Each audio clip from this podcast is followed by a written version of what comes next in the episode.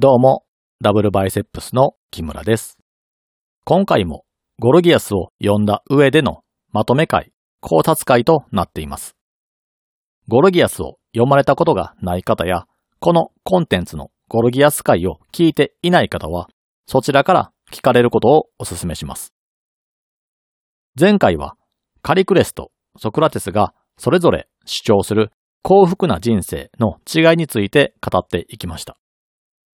ソクラテスが人生の岐路に立った際には、自分の感情や欲望によって答えを選ぶのではなく、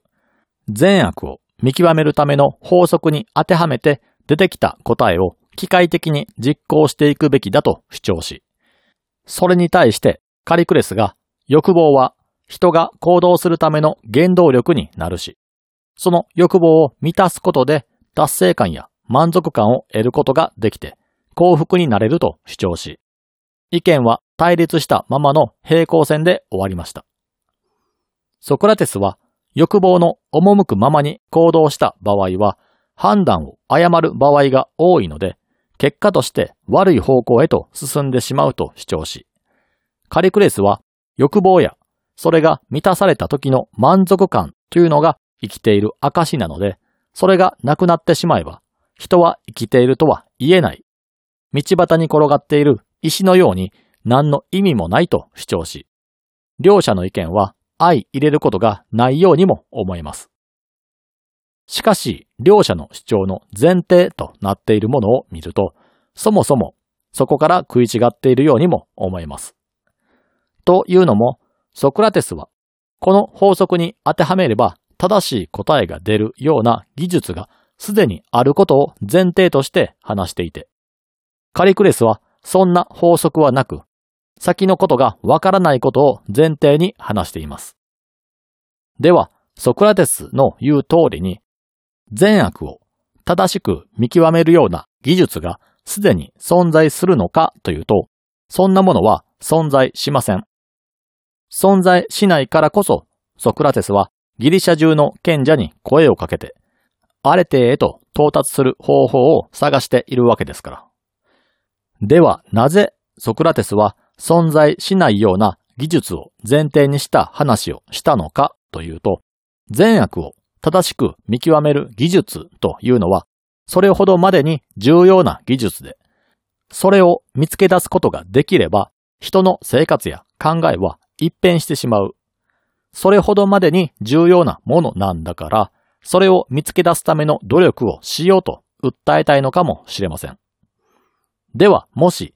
善悪を正しく見極める技術があったと仮定した場合、世間一般の感覚と近いカリクレスは、どのような人生を歩むのが良いと思うのでしょうか？例えば、自分の進んでいる道が二手に分かれた場合、カリクレスは先のことは分からないんだから、今自分が抱えている欲望に素直になって、後悔のないように進みたい方向へ進めば良いと言っているわけですが、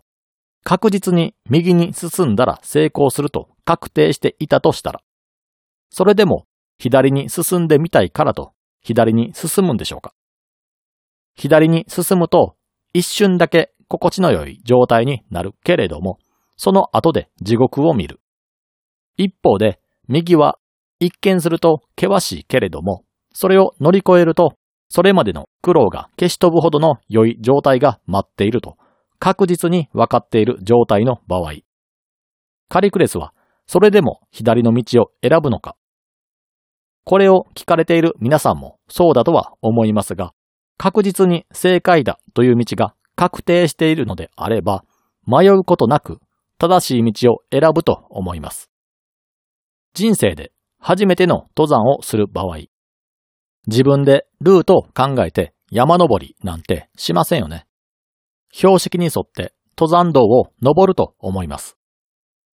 その道を進むことで確実に良い状態になれることが確定していて、それ以外の道を選ぶと損をすることが分かっている状態で、あえて損をする道を選ぶ人間はいないはずです。カリクレスが自分の欲望に素直になれと言っているのは、そういう法則が見つからないことを前提に議論していて、もしソクラテスが主張するような善悪を正しく見極めるような技術というものが存在すれば、態度は変わるはずです。もしそんな法則があったとしても、その法則にのっって動くのは楽しくないから、そんな法則は知らなくてよい、とカリクレスが反論したとすれば、彼はただのギャンブラーです。いや、ギャンブラーでも自分が勝つために統計を取ったり、マネーマネージメントというベッドの仕方など、ありとあらゆるテクニックを学ぼうとするわけですから、それ以下の存在と言えます。先ほどの登山の例で言えば、登山道の入り口で無料で手に入る地図が置かれているのに、自分で判断しないと登頂した時の喜びが薄れると言って山に入った結果、遭難したとしたら、その人は馬鹿にされてしまいますよね。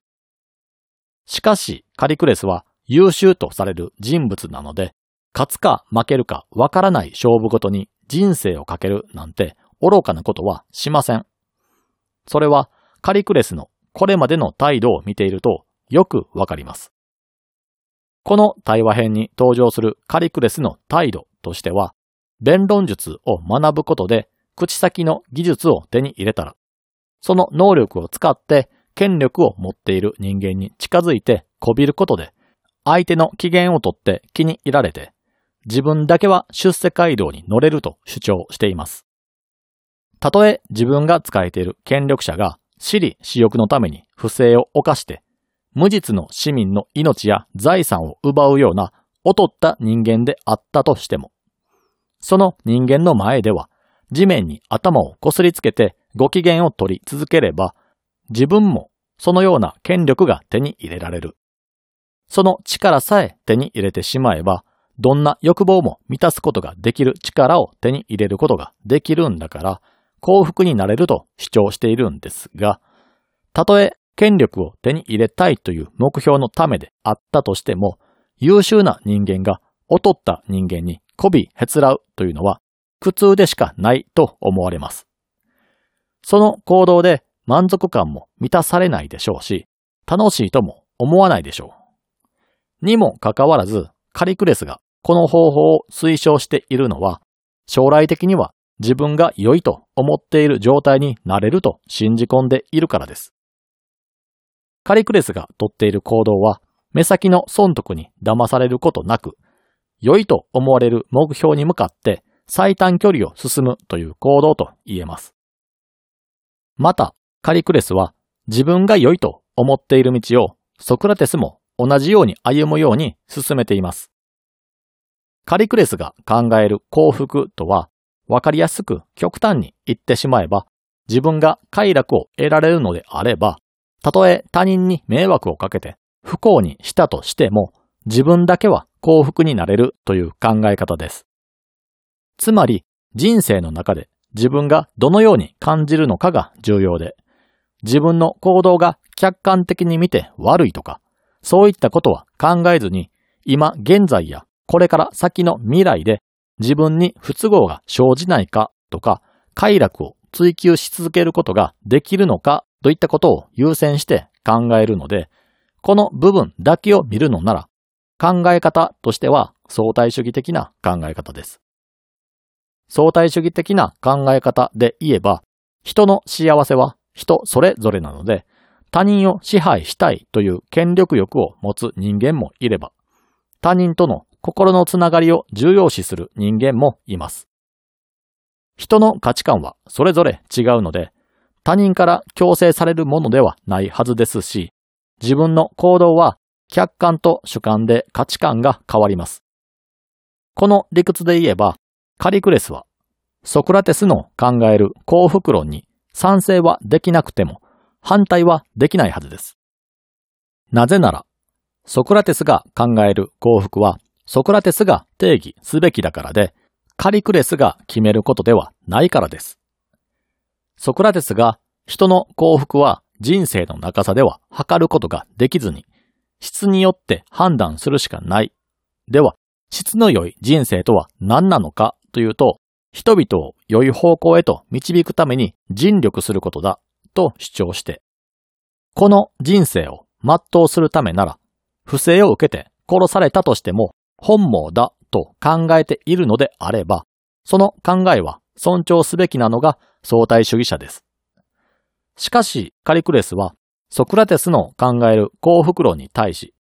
何も悪いことをせずに正しいことをしていても、不正を受けて悪者に殺されてしまえば不幸になるんじゃないかと一生懸命に説得しようとします。つまりカリクレスは自分が考える良い人生をソクラテスにも歩ませたいと思い、他人であるソクラテスを必死に説得しているんです。この行動はソクラテスと同じ絶対主義的な考え方が混じっています。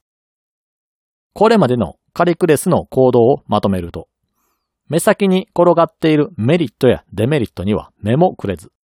時には苦痛にも耐える覚悟をして幸福な良い人生という目標を目指して一直線に進んでいく。そして自分の知り合いが不幸な道に入り込もうとしている場合は、進もうとしている道が間違っていることを指摘して、他人を自分が考える良い道へと誘導する。現にカリクレスは社交性を身につけてコネクションを作っていけば幸福な人生を歩むことができるよとソクラテスに対して丁寧にレクチャーしています。この行動はソクラテスが主張する人々を良い方向へと導くことこそが幸福につながる道だという言葉通りの行動と言えます。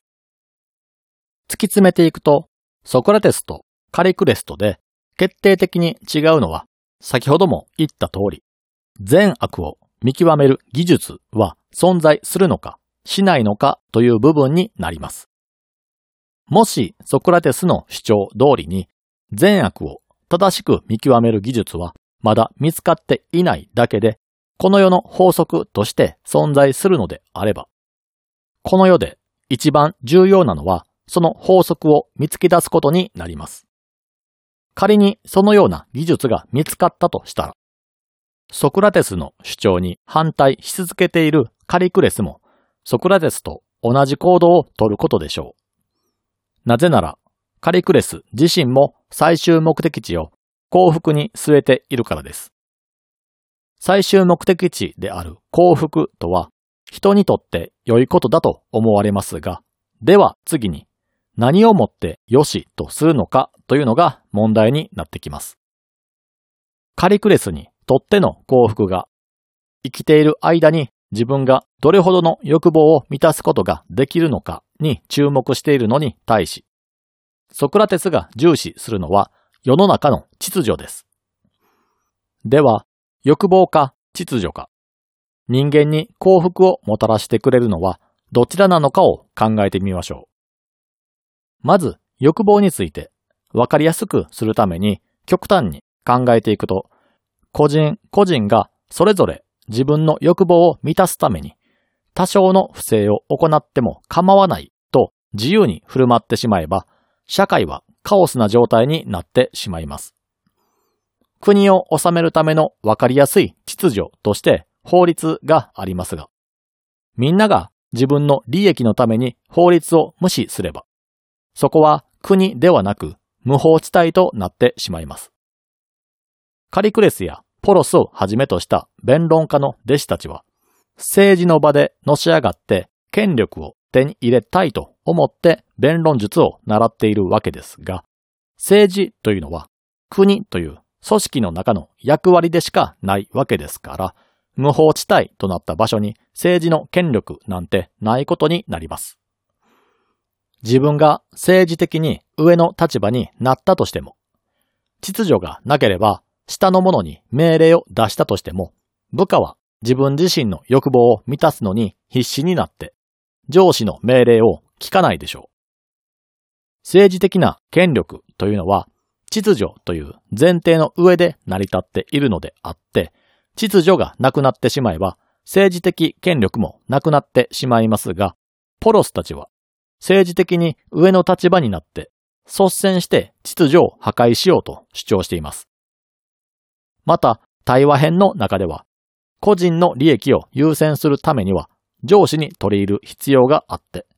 上司に気に入られるためには上司と同じような属性だと思わなければならないとしています。自分の上司が自分一人の利益を追求するために不正を犯して、無実の罪で他人を訴えて命や財産を奪うような人間なら、それを肯定するようなイエスマンにならなければ気に入られて出世することはありません。自分自身がそのような人間でなかったとしても、権力を求めようと思うのなら、上司に合わせて不正を肯定するような人間を演じなければなりませんが、そんな立ち振る舞いを見て近寄ってくる人間も同じように不正を肯定するような人たちばかりとなります。類は友を呼ぶと言いますが、自分自身が持っていると思い込んでいる権力が秩序の上に成り立っている砂上の老角ということに気がつかないような人間の周りに集まってくるのは、同じような無知な人間ばかりです。無知で不正を行い、他人の命や財産を奪っても問題がないと平然と言ってのける人たちに囲まれる人生というのは、果たして幸せなんでしょうか？おそらくですが、このような集まりでは、水面下では足の引っ張り合いが行われているために、誰も信用できずに、常に緊張した生活を送る必要があると思います。それが幸せな生活なんでしょうか一方で、ソクラテスが主張するのは、秩序を重視する価値観です。不正はダメなものだとされ、不正を行おうとしている人は注意されるし、不正で蓄財をしたとしても軽蔑される。秩序を守るとは、社会を維持することを重視するということなので、社会に貢献するようなことをすれば尊敬されるし、みんなから褒められるような社会です。このような社会では、人々は不正を行わずに、むしろ積極的に社会に貢献しようとするので、社会秩序は維持されますし、その共同体に参加する人たちは良い人たちが多くなります。良い人たちに囲まれているということは、近隣住民と信頼関係も築きやすいということになりますし、自分が窮地に追い込まれた際には、助けてもらえる可能性も高くなるので、共同体の中では安心して暮らすことができます。カリクレスはソクラテスに対して正論を言い続けるとみんなから嫌われて陥れられるぞと脅しますが、本当に秩序が機能していれば、そんな心配もなくなります。その心配をしなければならないのは、秩序が保たれていないからです。この二つの社会を比べた場合、どちらの方が暮らしやすいのかというと、秩序が重視される社会の方が暮らしやすいと感じないでしょうか。ソクラテスは、このように秩序を重視した社会を作るべきだと主張しますが、この秩序を作るのに必要なのが善悪を正しく見極める技術になります。他人の行動を咎めようとする場合、自分の考えが正しくて、相手が間違っているというのを確信していなければ、相手の行動にとやかく言うことはできません。他人の行動を制し、社会全体を良い方向へと導こうと思う場合、何が正しくて何が悪いのかを正しく認識するための絶対的な基準が必要で、その基準にたどり着くための法則や技術が重要になってきます。そして、この対話編を読み解く上で一番重要なことは、それらの技術や法則や絶対的な基準はまだ見つかっていないために誰も知らないということです。前に扱ったプロタゴラスでもそうですし、今回のゴルギアスでもそうですが、絶対的に良い、優れているとされているアレテという存在を誰も明確に定義できていません。ということは、明確なゴールも定まっていないということになるので、目の前に選択肢を提示されたとしても、正解を見極める術はないということです。なぜなら、向かうべき方向が定まっていないからです。また、このソクラテスの答弁が善悪を見極める技術はまだ発見されていないということを前提にしているということを忘れてしまうと大変な誤解を生んでしまったりします。どの部分で誤解してしまうのかというと、人が悪い行動をした際には、それを見つけて行動を正すために罰を与えるのは良い行為だという部分です。ソクラテスは、不正を行うのと不正の被害になるのとでは、不正を行う方が醜くて悪い状態だとし、そしてその不正はバレないよりもバレた方が本人のためだと言います。不正がバレた際には、不正を行ったことを後悔し、二度と行わないような罰を受けるのが本人の救済につながるし、強制が不可能なほどに魂が歪みきっているのであれば、他のものの見せしめとしてひどい苦痛を与えるべきだと主張しています。何度も言いますが、この話は絶対的な善と、それを見極める技術が発見されたとしたら、このようになるのが良いと主張しているだけで、発見されていない時には、善悪とは何かというのを考え続けなければなりません。しかし、絶対的な善が発見されたと誤解されてしまったとすれば、自分たちの意見に背く人間を拷問にかけたり、殺すことが良い行動だと誤解されてしまいます。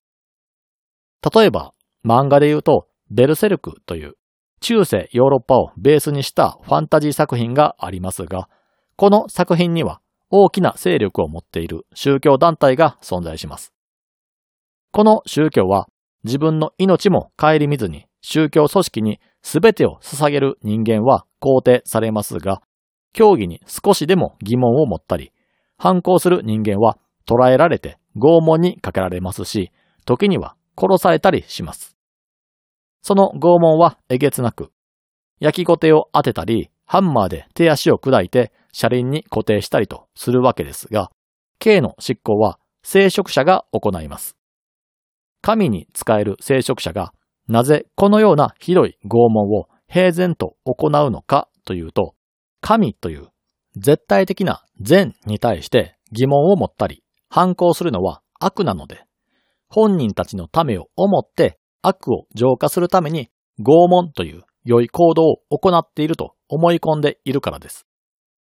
これは漫画のようなフィクションの世界だけではなく、実際問題としてこのような行為を行っていた宗教団体は過去の歴史に存在しましたし、今も一部の過激な宗教組織がテロなどを通じて行っていたりします。宗教だけに限らず、これは現在の国という枠組みでも行われていたりします。人権上の問題から、ひどい拷問は表面上はされなくなっているようですが、法律という善とされているものに逆らうものは、罰金や刑務所に入れられるといった行為を強制させられますし、死刑が廃止になっていない国では、見せしめのために殺されます。この現状では、多くの人が法律に逆らったんだからひどい目にあっても仕方がないとか、秩序を乱したんだから当然だとして肯定するかもしれませんが、それは法律が本当に善であることが大前提となります。もし仮に法律に不備があったり、そもそも間違っていたりする場合は、その法律に従って刑を執行している者が不当な扱いをしているということになります。ソクラテスが見つけなければならないといった善悪を正しく見極める技術というのは、ソクラテスの死後2500年ほど経った現在でもまだ見つかっていません。これから先見つかるかどうかもわかりません。だからこそ考え続けることが重要だと訴えているわけですが、宗教の教義や国の法律が絶対的な善だと信じ込んでしまえば、その時点で思考停止してしまい、どんなひどい仕打ちであっても良いことだと肯定されてしまいます。ソクラテスは無知の知という言葉でも有名ですが、争いやいざこざは良いという定義を知っていると思い込むところから始まります。何をもって良しとするのかはわからず、善悪を見極める技術を人類は持っていないと認識するところから始めることが重要だということなんでしょう。ということで、今回でゴルギアスは終わります。次回からは対話編のメノンを読み解いていこうと思います。それでは皆さん、さようなら。